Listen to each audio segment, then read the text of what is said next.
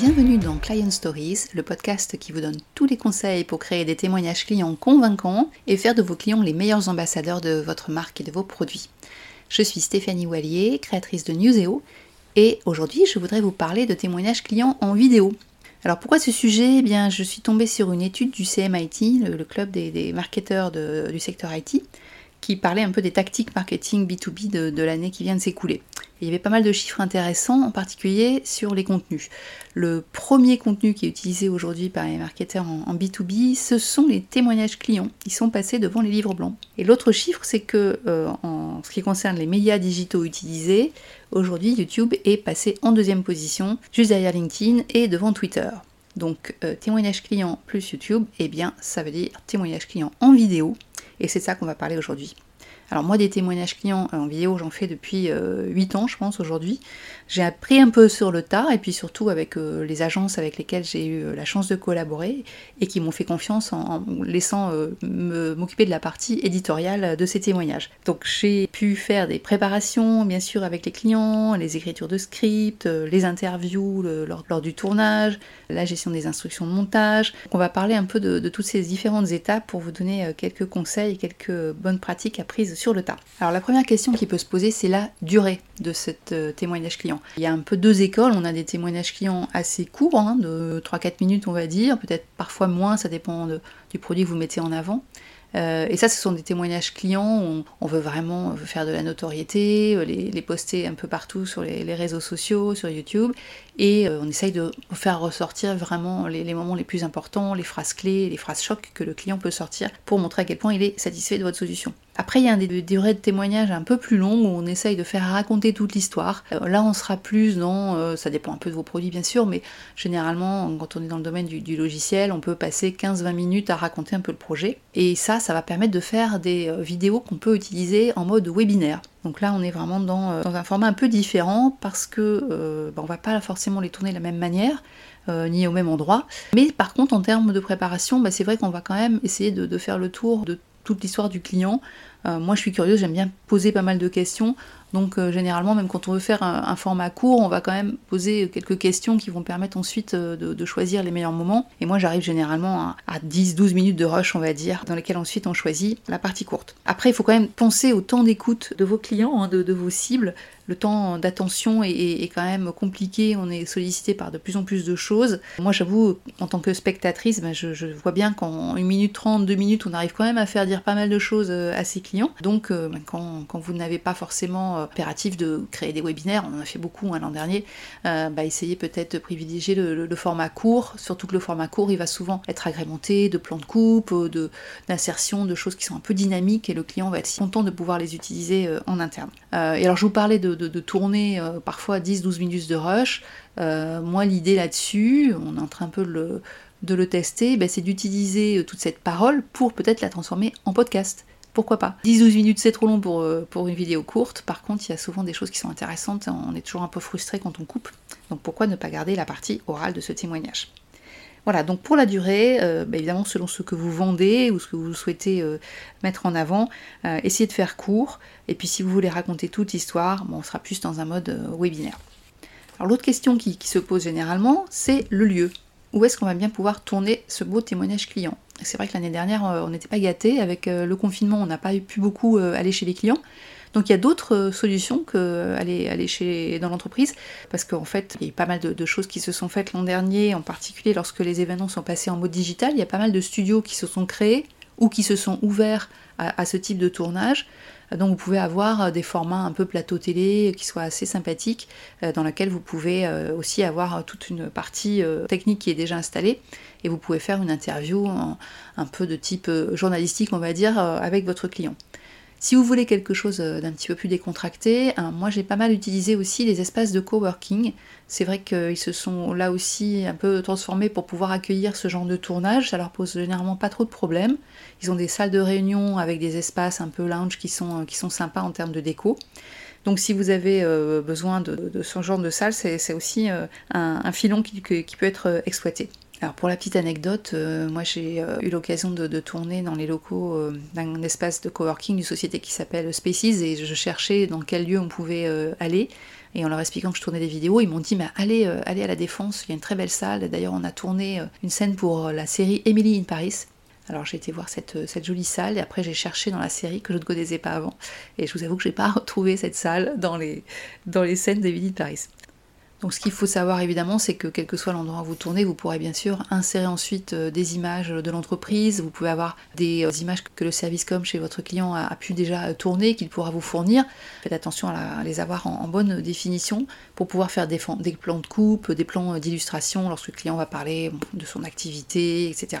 Alors il y a quand même deux conseils euh, à ne pas négliger euh, sur la partie de choix du lieu. Alors il y a, l'espace, c'est vrai qu'on a l'impression parfois que les salles sont grandes, mais il faut penser à installer les caméras pour pouvoir faire des plans un peu plus larges, il faut avoir un petit peu de recul.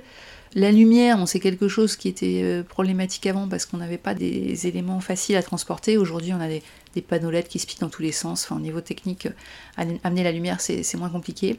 Par contre il y a l'aspect bruit aussi. Ça, c'est difficile à maîtriser parce que euh, moi, il m'est arrivé d'aller tourner dans des jolies salles, euh, dans des beaux bâtiments haussmanniens, euh, sur des boulevards où il y avait énormément de bruit. Et c'est pas toujours évident de, gérer ça en post-prod. Donc, même dans les espaces de coworking, il faut se dire qu'il faut essayer d'avoir un espace quand même assez, assez au calme pour pas être obligé de refaire des prises parce qu'il y a eu un bruit, une porte qui claque, etc. Donc vous avez défini la durée, le lieu, vous avez préparé avec votre client. Là, ce qui est important d'avoir, c'est un script. Alors c'est quoi un script? En fait, l'idée c'est d'avoir euh, sur un même document tous les éléments qui vont euh, servir à, bien préparer et à faire le jour J le tournage euh, avec les, idées que vous aviez prévues au départ. C'est un document qui peut aussi servir à votre client pour qu'il sache quoi préparer. Donc il faut bah, bien sûr rappeler tous les détails logistiques, le lieu, les différentes salles dans lesquelles vous voudriez pouvoir tourner. Vous aurez fait bien sûr idéalement un repérage si c'est chez, votre client si vous ne connaissez pas l'endroit. Les horaires, prenez le temps. Hein. C'est vrai qu'il y a une partie d'installation du matériel qui, n'est pas négligeable, et puis de démontage derrière. Donc vous pouvez expliquer à votre client à quel moment vous avez vraiment besoin de lui. Et puis dans ce script, il faut aussi définir un peu le fil conducteur de l'interview, les différentes questions que vous allez euh, poser à votre client, et puis les éléments de réponse. Donc quand vous aurez préparé euh, cette interview, vous aurez récolté déjà pas mal d'éléments sur ce que le client a, à raconter. Donc ça vaut le coup de, le garder de votre côté quelques mots-clés pour pouvoir lui, souffler, pour que ça puisse l'aider au moment du tournage. Vous pouvez aussi dans ce script mettre toutes les idées de plan de coupe. Vous avez euh, une bonne idée déjà du fil conducteur, de ce que le client va expliquer, va raconter. Donc, euh, donc vous pouvez imaginer ce qui va pouvoir illustrer euh, les paroles de ce client, que ce soit des choses qui sont tournées chez le client, ça, peut être des images des locaux de l'entreprise vues de l'extérieur par exemple, ça peut être des open space avec des, personnes qui sont en train de travailler, ça peut être organiser une fausse réunion, ça arrive souvent pour montrer les gens autour de leur PC. Donc ça c'est un peu un travail en commun avec le cadreur et l'agence vidéo. Ça n'empêche pas un peu de créativité lorsqu'on est sur place si vous travaillez avec des bons professionnels, bah, les cadreurs vont aussi avoir des idées d'éléments de, qui sont à, filmer et qui, vont être euh, joliment insérés dans votre vidéo finale. Et puis ce script, ben voilà, il permet aussi de, prévoir bien sûr euh, tout le matériel qu'il faut emmener pour, pour, le tournage. Donc le tournage en lui-même, bon, on vient de le dire, hein, il faut faire appel à des professionnels pas seulement des, agences vidéo euh, qui, savent faire des témoignages clients, euh, il y en a beaucoup, il faut aussi des, agences qui tournent avec les mêmes personnes. Moi j'ai eu l'occasion il y a quelques années d'avoir des agences vidéo avec des tarifs imbattables, mais il se trouve qu'ils prenaient des freelances, que c'était jamais les mêmes, qu'ils se partageaient le matériel. Euh, on a eu parfois des petites surprises. une fois c'était la tâche du micro qui avait disparu dans le matériel, on a dû bricoler qu'un trombone sur la chemise du client, c'était un petit peu gênant.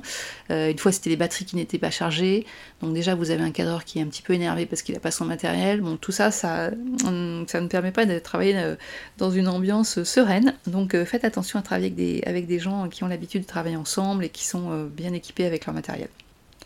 Donc l'avantage avec la même agence, c'est aussi que vous connaissez leur façon de fonctionner. eux, ils savent ce que, vous attendez. On va vraiment plus vite au niveau du brief. Ils peuvent vous conseiller des nouvelles choses parce qu'ils ont testé chez des clients des, nouvelles façons de, tourner ou de, monter les témoignages. Donc donc c'est sympa aussi d'avoir cet échange pour plus de créativité. L'autre conseil pendant le tournage, c'est de bien se répartir les rôles. Donc moi, je m'occupe de la partie interview, mais j'hésite pas à demander au cadreur son avis parce que bah, lui, il est un peu extérieur, il regarde ce qui se passe. Alors évidemment, s'il y a un problème technique, il va, vous le dire, il va faire refaire les prises. Mais quelquefois, vous vous dites, bon ben voilà, vous connaissez votre produit, vous connaissez votre client, vous savez ce qu'il veut, ce qu'il veut dire quand il vous explique quelque chose lors de l'interview, mais ça vaut le coup de valider aussi avec le cadreur qu'il a bien compris. Euh, on utilise parfois un jargon qui, n'est pas toujours euh, simple, et c'est bien d'avoir un, œil extérieur pour vérifier que le fond est bon.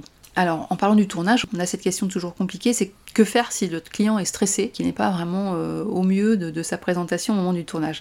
En fait, on ne sait jamais si un client va être vraiment à l'aise. Il y a de plus en plus de, de formation à la prise de parole, mais parfois on peut être très très bon face à un public et euh, perdre vraiment tous ses moyens face à une caméra. Hein. C'est pas très facile de, se faire filmer. Donc bah, qu'est-ce qu'on peut faire nous tant que responsable de l'interview? Mais C'est un peu à vous de le mettre à l'aise. Mon cadre peut le faire aussi. Évidemment, vous allez lui expliquer qu'on peut refaire les prises autant qu'on veut, on peut couper au montage.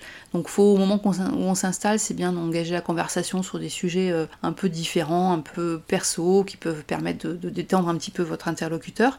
Euh, vérifiez que la position lui va bien aussi. des fois, on est stressé sur des petits manches debout, des choses qui sont pas du tout agréables pour, euh, pour pouvoir euh, mettre à l'aise euh, les personnes. Donc peu la disposition de tout ça. Ce qui est bien aussi, c'est que votre client prépare à l'avance ses réponses, mais il faut vraiment lui dire de ne pas écrire son texte. Parce que ça, c'est la meilleure façon pour que lorsqu'il est face à la caméra, il cherche à se rappeler par cœur ce qu'il a écrit, et puis si ça sort pas, ou s'il bute sur un mot, il va s'arrêter. Donc il faut vraiment lui dire, écoutez, expliquez à moi ce que vous voulez dire comme si vous m'en parliez pour la première fois. vous, vous pouvez avoir quelques mots-clés, s'il a écrit les quelques mots-clés sur son petit papier, si jamais vraiment il bute sur des, phrases ou sur des concepts, ben vous lui soufflez quelques mots-clés, vous lui ressoufflez des débuts de phrases, et normalement ça devrait à peu près bien se passer. Et puis au montage, on peut euh, arriver à, régler pas mal de choses. Alors après, il reste encore la solution du prompteur. Hein. moi, j'avoue que j'aime pas trop ça. Euh, on voit vraiment que la personne euh, lit. Mais en tout cas, bon, ça m'est arrivé de travailler avec société qui me demandait d'écrire un script, d'écrire vraiment les, paroles complète de, des réponses des clients. Et pour ça, bah, moi j'essaie d'avoir vraiment un, langage le plus parlé possible, de faire des phrases courtes, et puis de dire au client, écoutez, faites-le à l'oral, lisez-le, et, n'hésitez pas à changer, à utiliser vos, mots, à modifier euh, le texte si vous le voulez, pour que ça soit vraiment le plus naturel possible. Finalement, c'est un peu le même exercice que le podcast d'ailleurs. Donc on a euh, fait ce tournage et il reste maintenant à faire le montage. Alors si vous avez une, bonne agence qui vous connaît, qui connaît l'entreprise, qui sait quel message vous avez envie de faire passer pour mettre en avant euh, produit à travers ces témoignages clients, évidemment vous pouvez leur déléguer le montage. Hein. Ce sont des pros, euh, ils savent choisir les, bonnes phrases. moi j'aime bien m'impliquer, j'avoue, dans, ces instructions de montage, j'aime bien choisir moi-même les moments qu'il faut conserver donc euh, ce que je demande, c'est qu'on m'envoie les rushs, alors les rushs un peu nettoyés, hein, pas tout ce qui a été tourné, euh, toutes les phrases coupées, toutes les choses qui ont été recommencées, généralement ça, on les enlève. On garde tout ce qui est euh, le plus qualitatif possible, et si c'est encore trop long, je reprends en fait les moments qui me semblent les plus pertinents. Je mets d'un petit euh, tableau Excel pour ça, où j'indique euh, les timings à garder. Alors quelquefois, quand le client répète plusieurs fois euh, la même réponse et qu'il change un peu sa façon de, présenter les choses, pour vraiment comparer, moi il m'arrive de retranscrire complètement les paroles du client, c'est plus simple de relire et puis de voir ce qu'on garde. Et puis j'indique aussi l'ordre des passages parce qu'il se peut que vous repassiez en avant quelque chose qu'il a dit à la fin, ou que vous commenciez en fait la vidéo par une phrase choc qui, peut-être arrivée un peu plus euh, loin dans, l'interview, mais qu'il est important de mettre au début. Donc voilà, une petite colonne pour réexpliquer dans quel ordre il faut monter toutes ces séquences, et normalement, avec ce genre de petits euh, outils, la personne responsable du montage devrait avoir tous les éléments pour le faire. Donc ça c'est un peu pour le fond. Pour la forme, bah, il faut quand même là laisser l'agence, évidemment, c'est son boulot, elle a des plans de coupe, euh, elle sait comment illustrer, elle sait comment insérer des slides si vous êtes en mode webinaire et que la personne euh, explique certaines choses sur son projet. Et puis vous avez fait un script, donc normalement euh, la personne qui s'occupe de la vidéo dans l'agence doit avoir tous les éléments pour faire un bon montage. Voilà, je pense que je vous ai dit la plupart des choses importantes sur le tournage vidéo. Donc voilà pour les différents conseils que je voulais partager avec vous concernant la création de témoignages clients en vidéo. Alors, on n'a pas parlé des questions de l'interview en elle-même, mais on a fait un épisode, euh, l'épisode 5, est justement consacré à des idées de, questions à poser en interview client. Donc, qui peuvent marcher à la fois pour faire des interviews rédigées par la suite ou des interviews vidéo. Donc, je vous conseille de revoir cet épisode 5. Donc, on a fini euh, cette série d'épisodes sur la création de témoignages clients.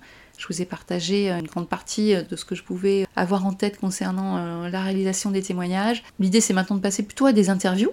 Euh, moi, je serais ravie d'avoir des personnes qui viennent s'exprimer sur ce sujet ou sur euh, d'autres sujets autour du marketing, du, content marketing, du marketing B2B.